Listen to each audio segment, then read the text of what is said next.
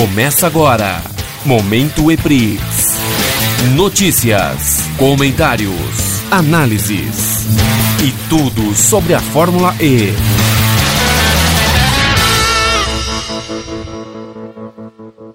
E aí, galera, fãs da Fórmula E, sejam bem-vindos a mais um Momento EPRIX, o seu podcast que fala da Fórmula E. Você pode ficar bem informado com as notícias da Fórmula E, mobilidade elétrica, carros elétricos e muito mais. Acesse eprixnews.com.br e também nas nossas redes sociais, no Facebook, Instagram, Twitter, YouTube. Todos são Eprix News. Agora, o Momento Eprix está somente no Spotify.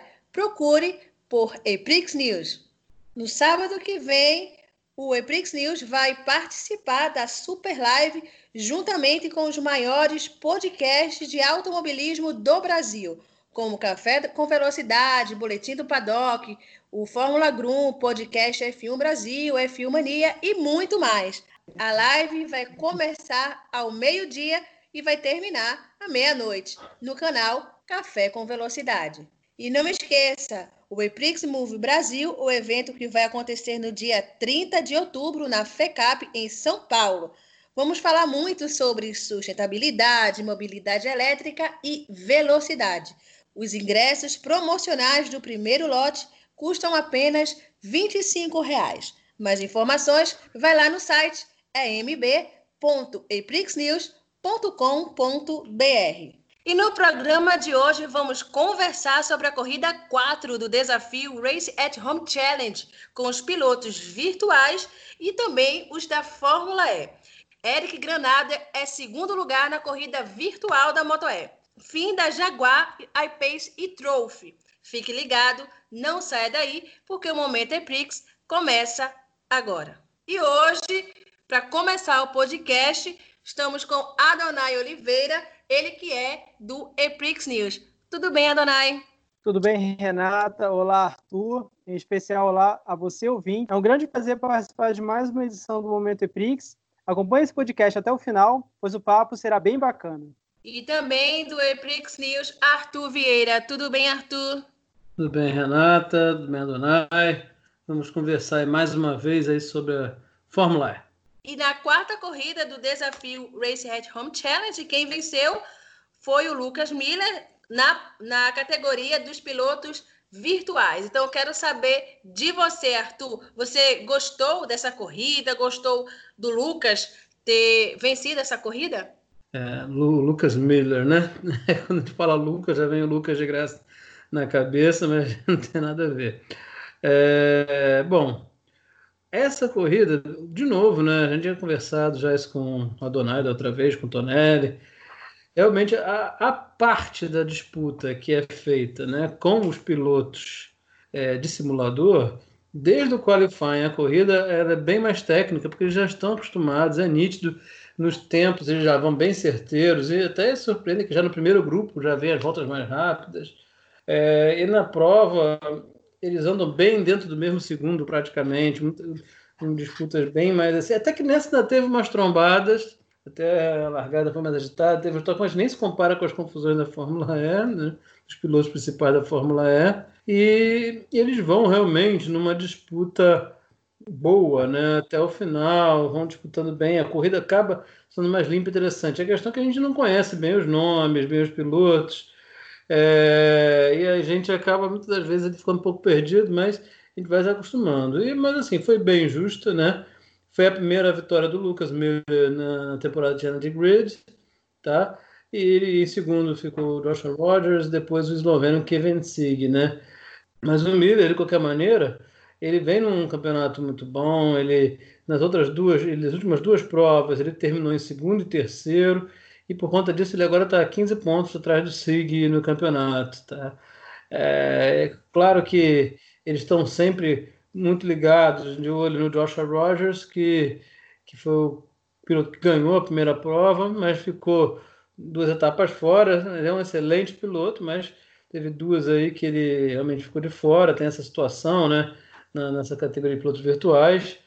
É, mas assim, A verdade é que o, que o Joshua Rogers ele já tinha ganho a primeira, ele parece ser muito bom, mas ficou duas de fora. Aí nessa prova ele já vinha para ganhar, né? Estava liderando, só que o Lucas Miller foi e atacou no final e conseguiu, né? Ultrapassar o Joshua Rogers e ganhar a corrida. Então foi uma corrida bem emocionante. O Lucas Miller fez por onde, encarou o Joshua Rogers com vontade. E eu acho que foi mais do que merecido. Não é não, Adonai? É, foi merecido sim, com certeza. É, foi bem engraçado, porque como você, Arthur, falou, o Lucas ele largou na terceira posição, mas, a, mas aí vem a curva 1, né? Que a curva 1 é, a, é em formato de grampo, de cabelo. Então, o que, que aconteceu? Assim que os pilotos foram é, se armar para entrar na curva, aí houve ali um, um espreme-espreme e tal, que acabou resultando em algumas trocas de posições. E nisso, Lucas Miller ele foi beneficiado, que ele acabou subindo uma posição, foi para segundo lugar, e foi até engraçado, porque embora o, a corrida dos pilotos virtuais, né, dos pilotos de simulador, seja mais limpa e mais, e mais direitinha, digamos assim, pela curva 1 ser no formato de grampo, acabou que gerou ali uma, uma confusãozinha ali, porque até um carro da Geox ficou. Ele, ele subiu, ele ficou de, de lado, em cima das rodas esquerdas. Eu esqueci qual foi o piloto, mas é, foi bem engraçado. Mas aí, aí é aquilo. A, a, pista de Hong Kong, ela não é assim tão difícil assim, né? É relacionada a Elect, Electric Docks, né? Que tinha aquela curva em Z inicial que, pô, sempre algum piloto batia, pelo menos é, nos pilotos da, da Fórmula E, né? Era uma curva complicada, mas aqueles que ficam na P1, na P2, eles conseguem, assim, levar a corrida até o final. E acabou que, em segundo, né? Conforme a corrida foi, aconte foi acontecendo, foi rolando, o Lucas Miller ele acabou assumindo a primeira posição na última volta que ele entrou por dentro do, é, do Josh, né, do Joshua, e, e, assumiu a primeira posição na curva 1, naquela curva em formato de grão. E, e eu curti, né, a primeira vitória de Lucas Miller na, na, na, temporada do Race at Home, e eu curti muito essa corrida, foi, foi bem legal, assim, de assistir. É, é realmente, as corridas são bem técnicas, os simuladores é, já são bem são bons, né? São até bem viciados no negócio. Tem, tem pilotos mesmo profissionais dessa questão do, do esporte e games, né? Além de pilotos, né? Que são pilotos de teste, pilotos que já andaram nas categorias e que dominam bem, né? Andam bem. É, a Sofia Costa teve de novo, né? Charles Martin também, primeiro piloto transexual, mas não foram lá muito bem. É, mas eu acho assim que a única coisa que eu acho são algumas mudanças né, que acontecem, por exemplo. Isso aí, às vezes o cara não corre, o Joshua Rogers ficou duas sem correr. Tem um piloto muito bem, aquele Peter Barlar, ele estava andando com o carro da NIO, né? Mas nessa corrida ele pegou o carro da Jaguar. Não sei se você percebeu isso, dona. Então, eu não entendi. Será que está tendo até compra de passe nesse negócio também já? é engraçado. Eu não cheguei a reparar nisso, não. Mas é que, claro, né? Acaba que na, na no grid do Challenger Grid, né, dos pilotos de simulador, acaba gerando assim uma troca mesmo, até porque não são pilotos fixos, né? Sempre tem gente nova, inclusive a, aquela aquela piloto transexual, esqueci o nome dela. Charlie ela Martin. participou também dessa edição. Isso, participou dessa edição também. E ah, inclusive eu quero fazer uma retificação aqui. Verdade, o Lucas Miller, ele ultrapassou o Roger na penúltima volta, não foi na última volta. Perdão pelo erro, pessoal. É, foi na penúltima mesmo. Agora, ah, não, de fato, o Peter Berlac ele está participando de todas as provas, ele é muito bom, ele vinha se destacando que ele estava andando com o carro da NIO, mas nessa corrida ele foi para Jaguar, mas ninguém explicou por quê, mas ele estava com o carrinho do Jaguar no game nessa corrida. E o piloto Jim Paris estava andando no Danilo. Assim, o que acontece é que é, a gente acaba ficando meio sem controle um pouco isso, porque não foi dada uma explicação clara, mas eles mexem muito. Tem piloto que participa de prova, outra não, né? É, fica desse jeito. Mas, enfim, de qualquer maneira, é uma corrida bem mais limpa, bem disputada. A minha única crítica foi a voltarem ao traçado de Hong Kong, mas tudo, enfim, não sei porquê. Tanto para a Fórmula E como para os pilotos da Fórmula E como os virtuais, eles fizeram o treino com simulação de chuva e a prova em pista seca. Eu acho que é para evitar mais bateção, né? eles fizeram a prova com a pista seca mesmo. Mas ia ser interessante se fosse com a pista molhada. É, mas no treino já causou bastante diversão isso também, né, Adonai? Sim. Assim, claro, um monte de. Uh, o fato deles repetirem a, a, pista pode ser por vários motivos, né? Um deles, assim, que eu acho mais provável é que talvez a pista, é, a próxima pista que eles iam recriar no jogo, né, no jogo Air Factor 2, que é o simulador que estão usando, é, talvez não tenha ficado pronto a tempo.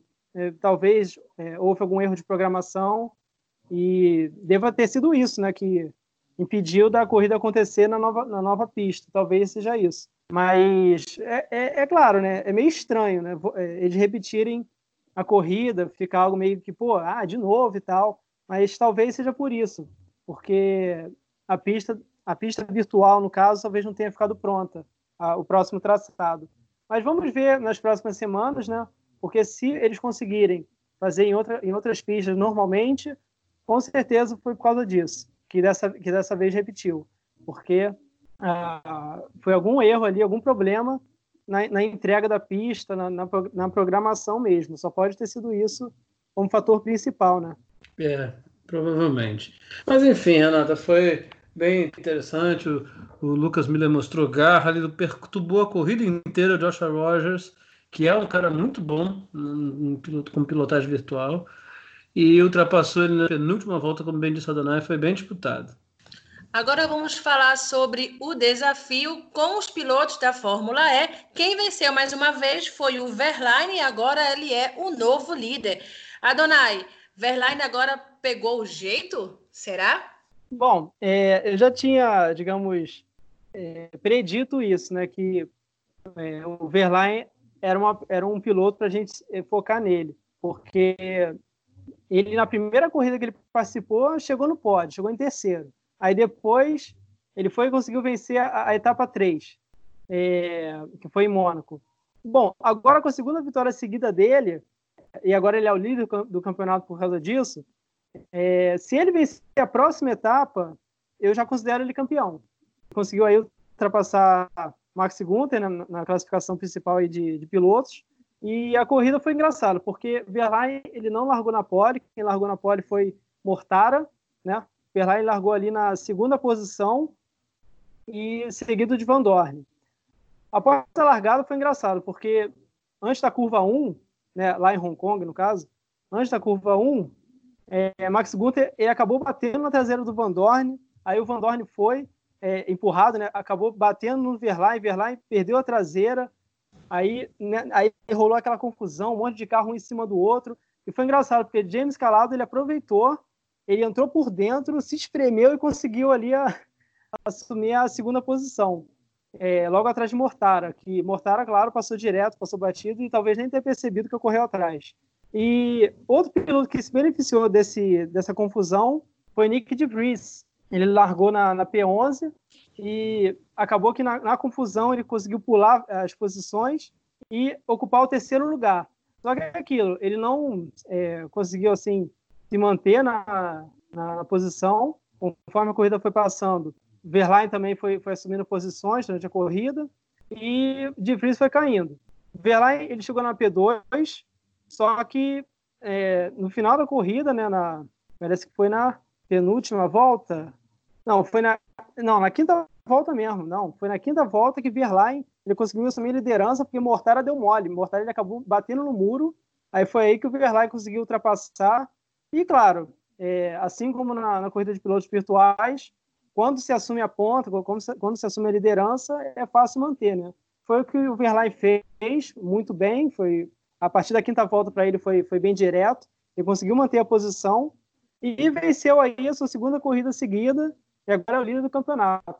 Atrás dele vieram o Van Dorn e em seguida Calado. Calado conseguiu aí o pódio por aproveitar aí, por saber passar, né, sair da, da confusão na, na entrada da curva 1 na primeira volta. E, e foi até engraçado, porque na, na última volta, nas últimas curvas é, da Costa, ele acabou batendo no Mortara, né, da Costa estava em sexto, e bateu no Mortara e acabou sendo desclassificado. Aí o Mortara foi e terminou em quinto. Mas é isso. É, a corrida dos pilotos reais é, é bem conturbada mesmo, é bem frenética, digamos assim, é bem louca, né? Mas é isso, o Pascal Verlaine ele tá, ele tá arrebentando mesmo, e para mim, se ele vencer a próxima etapa, ele vai ser campeão do Race at Home Challenge. E aí, Arthur, o que, que você acha disso? Ah, cara, eu não acho que dá para cravar ainda campeão, não, porque até então a gente vinha dizendo que o, o, o, rei do negócio era o Günther, né? Claro que o Verlaine já vinha crescendo, mostrando. Na verdade, Günther, Verlaine e Van Dorn são os caras que, dos pilotos ali, são os que sobram, que já estão acostumados com o simulador e que andam bem, são viciados aí no game do negócio, né? É, então, são os caras que dominam. Então, eles, eles têm chance, tá certo? Para mim, eles têm chance. Afinal de contas, o Verlaine tem 71 pontos, o Günther 65 e o Van Dorn 58. Claro, você tem o Franz ali, mas esses três é que vão disputar. E eu não tiro de não, porque o Gunter sobra muito, é muito bom. Eu acho até melhor que o Verlaine nessa questão de corrida virtual, mas vinha sendo. Só que o Gunter nessa corrida, sabe aquele dia para esquecer, igual do Massa vive tendo? Então, foi o dia para esquecer do Gunter. Primeiro que ele queimou a largada. A confusão começou que ele conseguiu queimar no virtual. Ele queimou e foi visível que ele queimou. E aí, depois veio o bolo todo, aquela, aquele início, parecia Mônaco, né, do outro dia os caras não conseguiram chegar vivo naquela, naquele cotovelo, né? Assim, cara, aí no videogame é engraçado, né? Porque os caras ficam capotados, vão quicando, é tão engraçado, cara. Foi uma confusão. E, e ele acabou tomando toque para lá, como você falou, e, e se estrepou, ele tomou até punição também. Tanto quando ele foi eliminado, ele estava mais na frente, mas ele tomou uma punição acho que por causa da queimada largada naquela hora, e isso que salvou o Massa de não ter sido eliminado naquela hora ele justamente que eles estavam oscilando entre 17, por aí, né? Nessa faixa aí, 18, 17, sei lá. E aí que acabou, 16, não lembro mais. Acabou que ele foi o eliminado. Ele tentou até passar o Massa do que é jeito, mas o Massa até que segurou bravamente, né? Então, é, foi um dia de esquecer e o Ginter não marcou ponto nenhum. Mas eu não tiro o cara, o Ginter da jogada, não, nem o Van Dorn eu tiro. Mas se tiver aqui dos três, eu acho que é o Ginter e o Van Dorn. É, desculpa. É, o Ginter e o, e o Van Dorn, não, o Ginter e o Verlaine, são os dois.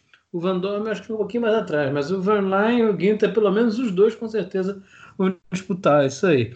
O Verlaine fez uma corrida, assim, teve sorte também, porque ele teve no rolo, mas você vê que o cara que tem muita influência do cara viciado, do cara bom de simulador, porque ele veio naquele rolo todo e perdeu algumas posições, mas veio se recuperando, porque o De Vries, como você disse, não soube tirar proveito. O próprio Calado que se espremeu ali, e tal, fez uma manobra legal, mas enfim, no fim das contas, você podia pensar assim, não, Calado vai ganhar.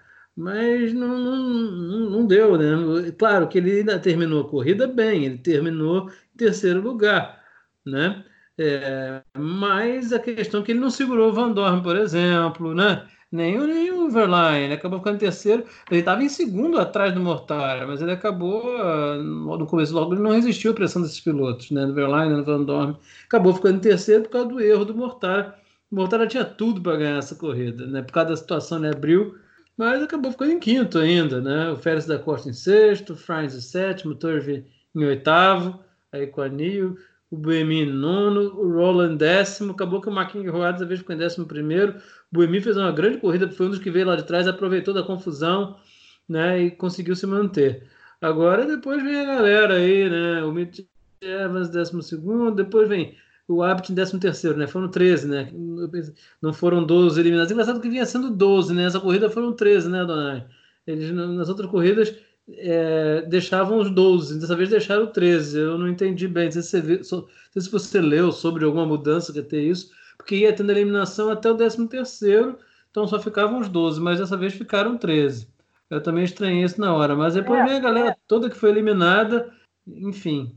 Fala aí. É porque assim, quando houve aquele toque que, que eu comentei, né, no, nas últimas curvas na volta final, o da Costa é, bateu na traseira do Mortara, assim que ele bateu e os dois giraram, o, o ícone do, da Costa, né, da, da, da, lista né, de pilotos de finalizações, apareceu out, da Costa out. Então, é, eu entendi que ele foi desclassificado ali, entendeu? É, então, tirando da Costa, ficariam 12 pilotos.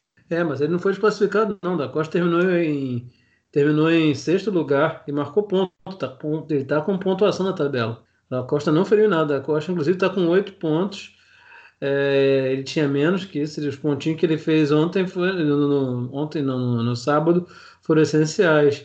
Ele fez, ele terminou em sexto e pontuou. Eu não entendi essa questão do porquê que foram 13. Realmente eu tentei até ler, achar alguma coisa, porque a regra era desclassificava até 13 terceiro, ficavam 12. Mas enfim, na hora eu já percebi isso já. Teve isso que aconteceu com o da Costa foi só um erro, mas ele terminou em sexto, a 18 segundos do primeiro colocado, basicamente, e pontuou, entendeu? Ele fez ponto, inclusive. Tá? Ah, então, então, aquele, aquele out ter acendido, né? É, out, né? quer dizer, fora, né? É, traduzindo para o português. Então, aquilo ali talvez tenha sido um erro mesmo, porque ele acabou batendo bem forte, porque o, o quando o Mortara estava freando para entrar na curva, ele parece que estava acelerando ainda, o, que o Damasco estava acelerando. E acabou que ele entrou na traseira do, do, do, Mortara, os dois giraram, aí, quando, aí no ícone lá do, do da Costa ficou out. Aí eu entendi, ah, ele foi desclassificado. Mas não, então como você está falando aqui, realmente aparece lá, né, como o da Costa classificado, então realmente eu também não sei o motivo dele. Não, isso foi confuso é, mesmo, no final. Isso foi confuso. No final ficou confuso a beça isso, porque deu a batida, teve. Mas isso ficou confuso demais. É, mas aí que eu tô te falando até com base no release da FIA, entendeu? E não teve mais nenhuma notícia depois. ah, então é. Então se veio da FIA, então, né? Então tá ok. Da Costa terminou aí em sexto.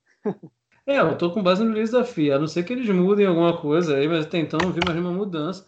Esse foi o release que a gente colocou até no site, né? No nosso site lá, botei o pessoal clicar, né? E ver, mas não teve mais nenhuma informação. Mas esse final ali ficou bem confuso. ali, não, é, não entendeu bem. Enfim, o fato é que, assim, a própria, os erros dos pilotos, não a falta de costume deles com, com esse e-game, tá causando essas situações sugêneres aí também. Para os brasileiros foi outro dia negro, né? O, não, não, tem jeito, o Lucas ficou 21 é, um dos primeiros a ser desclassificados, né? Bem cruel, Massa 18 Pelo menos eu achei legal as declarações do Massa, né? E ele fez uma, uma entrevista mesmo no final, ele ficou sendo, foi entrevistado pela Nick Shields, né? E basicamente ele disse que ele está adorando o evento, disse que é uma, uma ideia muito boa promover eh, essa corrida virtual né, da Fórmula E, né? Algo que é importante para os fãs. Então, um evento também que faz caridade, ajuda as pessoas. Entendeu? O filho dele ficou realmente o tempo todo atrás dele, torcendo para ele, foi muito legal aquilo. E aí ele até brincou, dizendo que na próxima vez acho que ele vai no meu lugar e vai ter um resultado melhor que eu. foi legal ver o Massa descontraindo um pouco também, né? É bom, sempre é bom, né? É isso aí. Bom, enfim, Renata, é, corrida, o campeonato segue e vamos ver o que vai acontecer no próximo sábado. É, agora, falando ainda sobre corrida virtual, a Motoela fez uma corrida virtual ontem, né? Ontem eu falo domingo, dia 17 de maio, para quem está vendo esse, escutando esse podcast assim depois, para ter uma noção mais ou menos, né, do, do tempo que ele está gravando. O Eric Granado ele conseguiu um bom desempenho, foi segundo lugar, né? Uma, ele até falou na, nas redes sociais que ele não ele não é tão assim, ele não pratica muito, né, um, um, videogame, né, e foi até bem. Então, eu quero saber de você, Adonai, você gostou do desempenho do Eric? Bom, com certeza. É, essa foi a primeira vez, né, essa foi a primeira corrida da, da Moto E que aconteceu, né, virtualmente, é, organizada pela MotoGP, e Eric Granado ele largou em terceiro lugar, é, atrás aí de Jorge Jorge Torres e quem, quem largou na pole foi Matheus Ferrari. A corrida foi uma corrida curta, foi cinco voltas de, de duração, né, de distância. E é engraçado, porque quando você vê o vídeo da, da MotoGP no YouTube, né, no canal do, da MotoGP, você vê, você tem acesso à câmera de cada piloto ali no PlayStation jogando o Eric era o único ali que estava deitado no sofá, ou seja, mostrando é, confiança né, na, na corrida. Aí foi engraçado, porque assim como na corrida da Fórmula E, a curva 1 foi, ocorreu ali uma, uns acidentes ali, porque acabou que o Tulovic ele é, é difícil até de, de, explicar, de entender. Só sei que ele caiu da moto, aí outro piloto é, é, girou, caiu também. Só sei que o Eric ele conseguiu sobreviver a, a esse acidente, essa confusão, e ele aproveitou e, e conseguiu subir uma posição que ele foi empurrado pelo Jorge Torres. E o Jorge ali ele se embolou e acabou empurrando o Eric para frente. Então o Eric foi beneficiado, o Matheus Ferrari, enfim, ganhou distância, ele estava é, abrindo cada vez mais diferença em relação ao, ao Eric, mas Eric ele, ele continuou, né, ele manteve a, a, P2 aí até o final e, e Matheus Ferrari acabou abrindo uma diferença para ele aí de 8 segundos, 8 segundos em cima do Eric, só que na, na volta final, Matheus Ferrari acabou caindo da moto, ele, ele entrou mal na curva, caiu, e nisso ele perdeu 4 segundos. E foi aí que Eric Granado ele conseguiu se aproximar mais um pouquinho, mas infelizmente não foi o suficiente para vencer a prova. Então, Eric chegou em segundo lugar e essa foi só a primeira corrida. Então, a gente tem que ver né, como vai ser o desempenho dele nas próximas. E aí, Arthur, você, é, o que, que você achou da corrida? Essa corrida foi até curta, né? Mas foi legal. Você curtiu? Sim, sim. As corridas da, da, da moto, é, elas têm isso de serem bem curtas. Já são assim no real também. É, bom, foi bem legal, foi, eu achei bem disputado, bem parecido com o que a gente vê no real da MotoGP, da Moto E, com muita disputa, ultrapassagem, quedas. É, isso eu acho bem legal, muito, assim, e até nesse caso, nesse grid de pilotos, é, esses pilotos das motos, eles já todos eles se mostravam já bem mais familiarizados. São todos pilotos muito jovens, né, Donai? E que já estão acostumados a, com games, com e-games, com simuladores. Tanto que foi bem parecido com o que acontece, né? Matheus Ferrari, o Eric Granada, são pilotos que já vêm se destacando, né, nas categorias.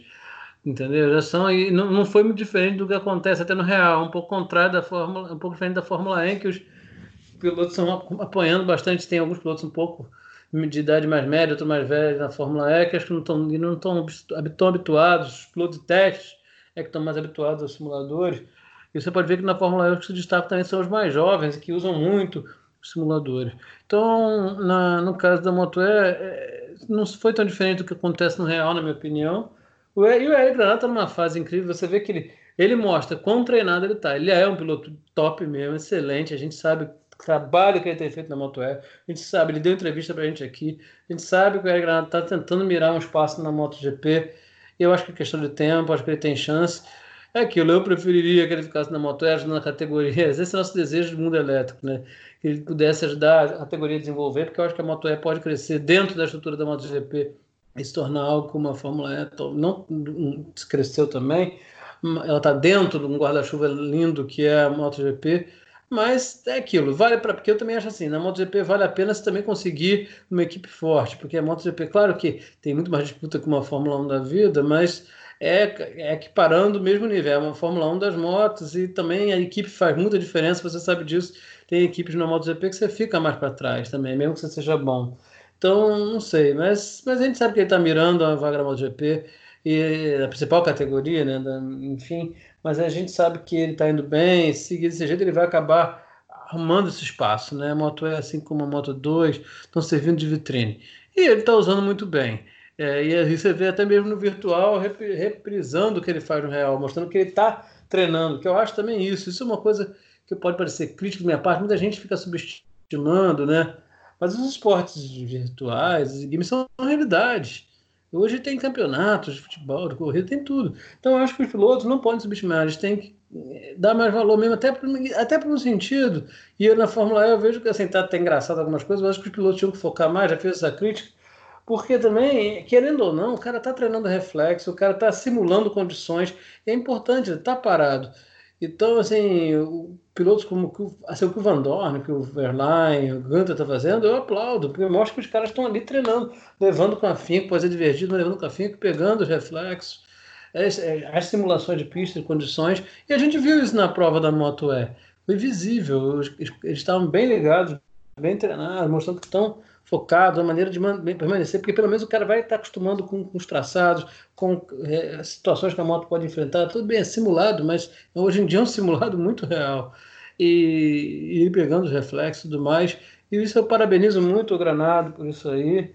Ele fez realmente uma corrida estupenda e mostrando que, tá, que está assim, muito focado, assim preparado para evoluir mais e mais na carreira. Agora vamos falar de uma notícia não tão boa, infelizmente. A Jaguar I-Pace e-Trophy anunciou hoje, dia 18 de maio, que é uma segunda-feira, que a temporada, que a partir da temporada 2020-2021 não terá mais, ou seja, não temos uma categoria preliminar na Fórmula E. É muito triste, muito triste. Eu fiquei particularmente muito triste por essa notícia, porque tem, tem dois brasileiros, o Sérgio Gimenez, o Cacá Bueno, que sempre estão ali na ponta, na briga né, do campeonato. Então, por isso, eu vou falar uh, o que ele. Vou ler, na verdade, o que o Cacá Bueno falou a respeito disso. Abre aspas. Estamos em um momento complicado com toda a pandemia e é compreensível que empresas revejam seu planejamento nessa situação que atravessamos. Me deixa triste, como apaixonado pelo esporte, principalmente o automobilismo, que é um campeonato tão inovador como o Jaguar e Pace Trophy, deixa de acontecer. Não era apenas automobilismo, é muito mais. Quando largamos para a primeira corrida do primeiro campeonato mundial de carros de turismo 100% elétrico na Arábia Saudita em 2018, todos nós escrevemos um pedaço da história. Ser o primeiro brasileiro a ganhar na China, vencer em Mônaco, em Mônaco, como é especial vencer em Mônaco, e isso ficará para sempre. Claro que eu queria ter conquistado o título, mas fizemos um trabalho fantástico como equipe com o Sérgio Jimenez sendo campeão e eu terminando com o vice-campeonato. Esta temporada as coisas estão complicadas. Não pude participar das duas primeiras corridas por conflito de agenda com a Stock Car e tive um quarto lugar no México devido ao furo de um pneu. Mas a equipe tem feito um bom trabalho, mas a equipe tem feito um trabalho excelente e confio que vamos trazer os dois títulos do Jaguar I-Pace e Trophy para o Brasil, fecha aspas e completa KK. Agora vamos escutar um pouquinho do que o Sérgio Jimenez também falou a respeito disso. Pois é, é uma notícia não muito legal, né? Mas enfim, é entendível, né? Pelo que nós estamos vivendo nesse momento agora de, de uma crise mundial, né? De, de uma coisa que pegou todos nós de surpresa. Enfim, o mundo parou literalmente.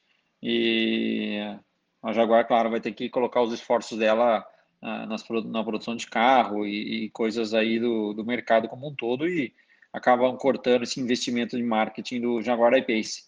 É uma pena, porque é o primeiro campeonato do mundo de carros elétricos de turismo. De um jeito ou de outro entrou para a história, né? ficará para a história. Eu acho que ela foi muito corajosa de fazer isso, de, de, de ser a primeira marca a apostar, né? E a gente entende hoje, pelas informações que, que, que eu tive, é que uh, a Fórmula E, a categoria, está trabalhando, conversando com outras montadoras para poder assumirem esse, esse campeonato e, ou virar um multimarca, que era, acho que, uma coisa natural que poderia acontecer depois dos três anos de contrato que a Jaguar tem com a tinha, né, com a Fórmula E e acabou agora se rescindindo no segundo ano devido a esse problema todo que estamos vivendo. Então é uma pena mesmo.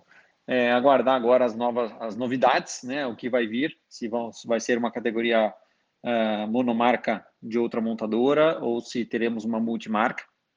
E felizmente o campeonato 2019-2020 eles nos falaram que vai sim uh, ter o fim. É só esperar aí para se ajustar junto com a Fórmula E o calendário mas é, estão pensando em três etapas, mas não falaram ainda os locais, e com rodadas duplas, e assim a gente conseguiria ter a finalização da segunda temporada, que vamos ter, isso é um fato, é questão só de, de tempo e acho que ajustes e negociações lá para termos uma finalização dessa, dessa segunda temporada. E vamos, vamos com, com o mesmo objetivo de sempre, buscar vencer, é, com certeza, em busca da, desse segundo título aí, por que não tentarmos fechar com 100% de aproveitamento aí uh, nos campeonato, no campeonato da Jaguar IPC Trophy. É, Arthur, e Adonai. Infelizmente, o IPC Trophy vai terminar devido também ao coronavírus. É muito triste, não é, Arthur?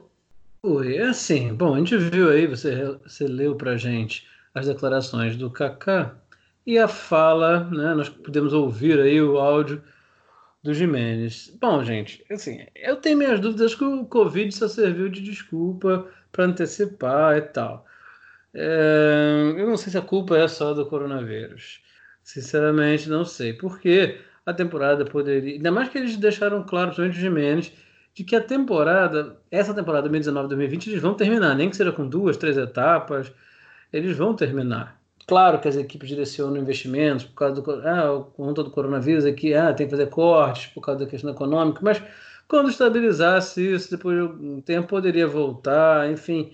Eu não sei, essas a categoria, desenvolvendo uma categoria envolve muito investimento, atratividade, querendo ou não, Tonelli já falou isso aqui algumas vezes, é verdade.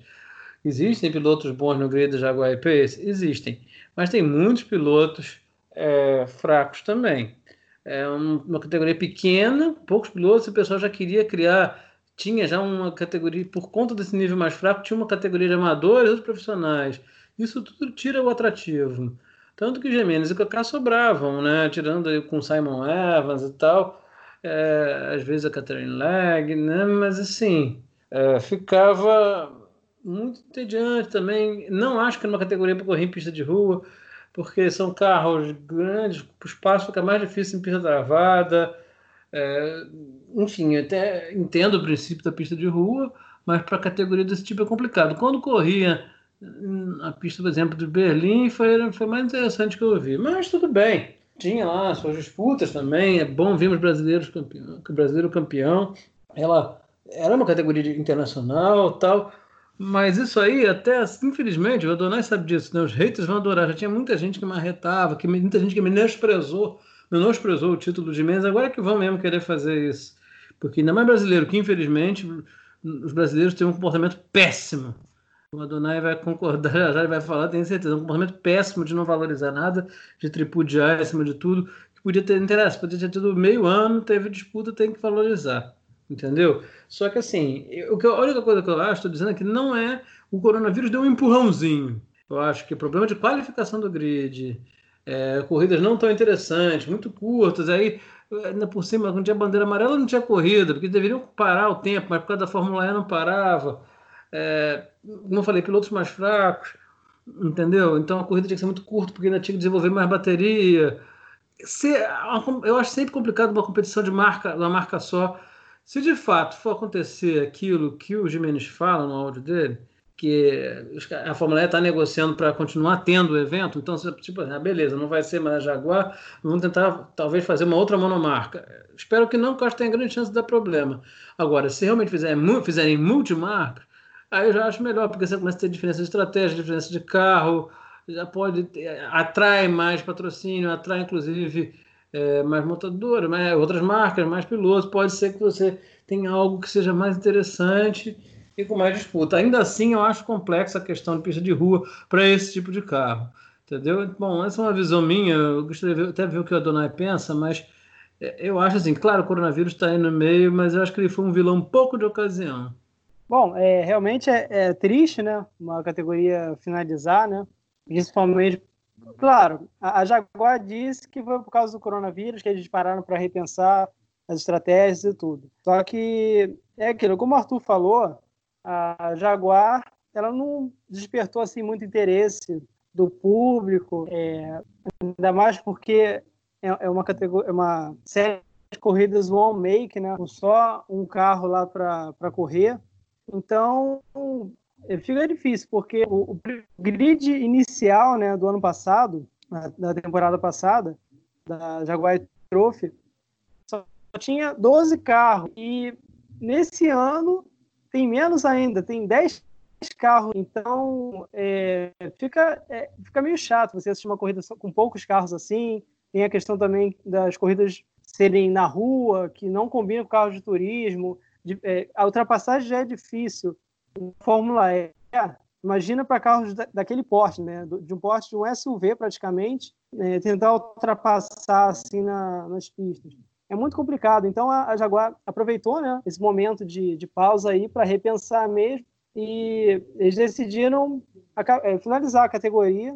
É, agora vai ser difícil, claro, para a Fórmula E achar uma outra série de apoio para substituir a Jaguar e Pace Trophy. E a gente agora vai, vamos esperar né, para ver o que, que vem pela frente. Mas os principais motivos da, da Jaguar e-Trophy não ter dado certo, não ter enganjado, é isso. Poucos carros, é, pistas que não são adaptadas e boas para carros de turismo, assim. A questão de ser uma marca só, então isso aí limita muito. É, então, então não tem entrada né, de, de, de mais carros, de mais pilotos, é, de mais equipes é, interessadas. Então, é, realmente é muito complicado.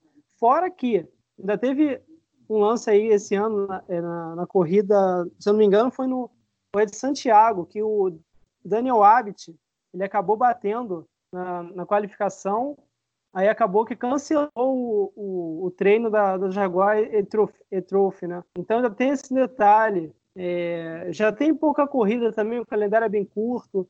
Então tudo isso aí, é, somado, fez com que a Jaguar parasse para pensar e, e decidisse cancelar aí a categoria. Realmente é triste, mas é um fim que dava para se prever, né? Digamos Era um assim. fim já anunciado, né? Vamos combinar. O, o Tonelli já tinha falado isso aqui antes, né, Dona? Em outras conversas que a gente teve. O Tonelli já falava, Tonelli já falava a categoria estava muito pouco interessante. Claro que a gente era feliz porque brasileiros ganharam e tinha algumas coisas que foram boas, mas ela se tornava interessante, interessante porque tinha pilotos muito amadores, poucos carros e não bate muito bem com pista travada. Você falou, Fórmula E pode ser difícil, mas a Fórmula E tem ultrapassagem, tem disputa, consegue os carros, né, mesmo na, pista de rua. A gente vê agora, para carro assim, turismo, tipo SUV, é muito complicado, como você falou. Então, tudo isso já estava gravando, você tinha corridas que eram muito monótonas, né? Então você estava gravando. Aí com uma situação como a do coronavírus, eu achei também que foi uma crítica para a Fórmula E. Não sei se você concorda comigo. Eu achei que a Fórmula E teve pouco cuidado, toda aquela organização e cuidado e carinho que começou com a GAG pela Fórmula E, que ele demonstra lá no Extreme E também. Eu achei que eles não. Tudo bem, claro que era muito interesse da própria Jaguar, foi uma parceria, a Jaguar também tinha que ela mesma dar mais atenção. Mas como a Fórmula E cedeu espaço, era interesse para ela de preliminar, eu sei lá, acho que foi um binômio, não, faltou um pouco de cuidado com a categoria também. Você não tem essa, né? não, tinha que ter, quando parasse, tinha que parar a prova, não podia ficar o tempo contando. Ah, mas aí atrapalhar a Fórmula E. É, enfim, então, então tinha que ser repensado, porque obviamente ia ter trombada e ia ter problemas de acidentes que iam parar a corrida, né? Teve corrida que relargou para ter três minutos. É complicado, né, cara? É muito complicado. E você era visível que às vezes o público chegava, deixava para chegar quando chegava perto da hora da Fórmula E, pouca gente estava por lá para ver. Então, assim, era, eu, eu gostava, achava que era super legal, até para a indústria automobilística, mas ela precisava de ajuste. Bom, eu não acho que não vai deixar de ter, acho que a Fórmula E vai tentar arrumar uma outra, realmente, empresa, uma outra monomarca ou multimarca. Eu preferiria que fosse multimarca, eu acho que teria mais. É, traria mais. É uma disputa, mais investimento, ainda assim com o problema da pista de rua, né? Na verdade, o que eu preferiria mesmo, nada disso. Eu acho que a Fórmula E tinha que tentar investir para ter categorias de base de monoposto, né?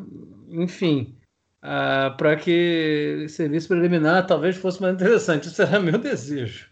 É, naturalmente a Fórmula E é provável que ela pense numa categoria de apoio é, multimarca mesmo, porque já viram né, que esse modelo monomarca não dá certo, ainda mais numa categoria elétrica, assim, que ainda está.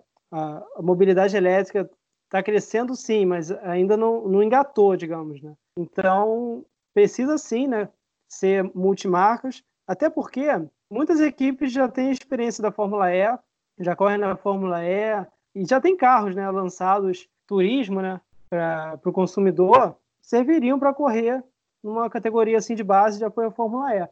Por exemplo, a, a Porsche, a Porsche tem, a, a Mercedes, a Audi é, com e-tron, enfim, dá sim para fazer uma, uma categoria nova multimarca. E, e, claro, eu creio sim que a Fórmula E vai fazer isso. Ela vai criar uma categoria é, de apoio, né? Ou vai começar as negociações aí com, com as marcas que produzem carros elétricos, que também correm na Fórmula E, que é até mais fácil, né, de, digamos, é, puxar, né, para a categoria, porque eles viram que esse modelo monomarca aí não dá certo. Eles com certeza não vão assinar nenhum contrato com uma, uma montadora que queira fazer uma categoria só de carros dela, com o mesmo carro, sem competitividade assim de outras equipes, de outras montadoras. É muito difícil e se a Fórmula E aceitar um contrato desse, é, praticamente dá um tiro no pé, né? Porque o E-Trophy era para ter durado três temporadas com a Fórmula E ou seja, até 2022, 2023. Ou seja, porque começou ano passado, 2019, 2020, 2020, 2021, 2022, 2023. É isso mesmo. Ou seja, seria três anos, mas aí acabou que é, no segundo ano né, da, da categoria vai, vai finalizar, vai, vai encerrar. Né? Então a gente pode esperar aí que a Fórmula E, a, a partir de agora, ela, ela pense em aceitar uma, uma, uma categoria de apoio multimarca, para justamente gerar uma competitividade, é, atrair novas é, montadoras né, para esse campeonato. Então, é isso que devemos esperar aí para os próximos, meses ou até os próximos anos. É, você não acha que o legal mesmo seria Fórmula Eu entendo, legal, mas eu acho uma categoria multimarca, ou marca, seja o que for, tinha que ter seu caminho próprio, não é que desvinculado da Fórmula E, mas com autódromo, enfim, eu acho, assim. E a Fórmula E procurar e construindo pelo menos uma categoria de base monoposto. Por exemplo, a gente tem a ERA aí, que não é nem reconhecida na FIA, né? mas é um trabalho legal que eles estão fazendo. Eu, que eu acharia que uma coisa, eu tivesse que acharia mais, mais útil tipo, esse tipo de, de, de investimento, né? Porque a Fórmula E, ao contrário da Moto E, a Moto E ela vai servir muito de trampolim para a MotoGP, até por uma questão dentro do guarda-chuva que ela está. A Fórmula E vive uma situação um pouco diferente, muito embora já teve piloto da Fórmula E para a Fórmula 1, mas não é o caminho mais usual e não é o mesmo trampolim, né?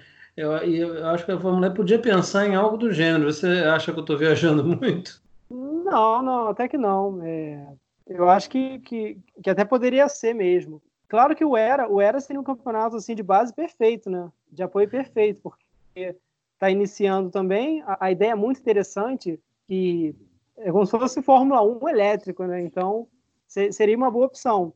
E claro, é aquilo, se a Fórmula E fosse, se da Fórmula E, no caso, fosse, fossem criar uma nova categoria com montadoras, né, de carros elétricos e tal, assim, de turismo, com certeza tinha que ser em autódromo.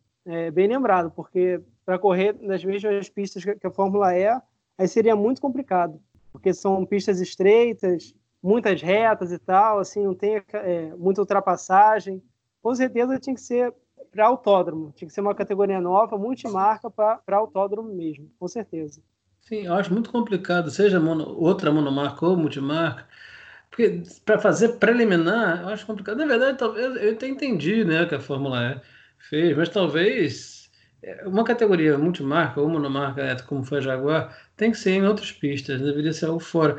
É até mesmo uma questão, quando lembrou da Era, eu lembrei da Era aqui, como uma categoria que poderia ser apoiada pela FIA, servir de base para a Fórmula E, não precisa necessariamente ser uma prova preliminar, ela pode ter a vida dela onde ela está e servir de base. Eu não sei até que ponto realmente é, precisaria dessa, dessa digamos assim, é um, é uma, um evento preliminar, né? Não sei. A Fórmula E já tem muita coisa no mesmo dia, né? Então, não sei se encaixa. O fato é que são caminhos. Eu torço muito para que a era lá evolua, independente de como ela, né, ela, ela, não sendo ligada, reconhecida pela FIA, mas que ela funcione. Que eu acho que se der tudo certo, essa era emplacasse, conseguir emplacar, né, ela seria um, uma, uma porta de entrada ou para pilotos mais novos se acostumarem para depois irem para a Fórmula E. Agora, quanto à questão de um campeonato tipo Jaguar, a Pace Trophy, eu acho que. Se, seja com outra marca ou com várias marcas, Renata, se ele realmente entrar no mesmo molde, no mesmo formato, assim como preliminar Fórmula E, eu não sei. Porque eu acho que essa questão, tem que a questão do tempo de prova, que ainda é pequeno por causa da bateria, pista travada, tudo isso favorece a não ter tanta atratividade. Tem que ter mais pilotos no grid, mas você não tem, acaba aumentando pilotos amadores. Tudo isso pesou. Eu acho que o coronavírus, como a gente conversou aqui, foi assim, um agravante mas a categoria já estava numa situação difícil. Infelizmente, o Momento Prix fica por aqui. Muito obrigada, Arthur. Obrigado, Renata. Mais uma vez estivemos aí juntos, juntos. E no sábado tem mais um round five, né? o quinto round das corridas virtuais da Fórmula E. Vamos estar lá acompanhando. E é isso aí, Adonai. Também foi muito bom conversar com você. Obrigada, Adonai. Obrigado, Renato. Obrigado, Arthur. Arthur, também foi um prazer conversar com vocês. Obrigado a você, ouvinte, que acompanhou mais essa edição do Momento Eprix especial. Um grande abraço e até a próxima. E não esqueça, siga a gente nas redes sociais, no Twitter, YouTube, Facebook e também no Instagram. Todos são Eprix News. Até a próxima! Você acabou de ouvir Momento Eprix com tudo sobre a Fórmula E.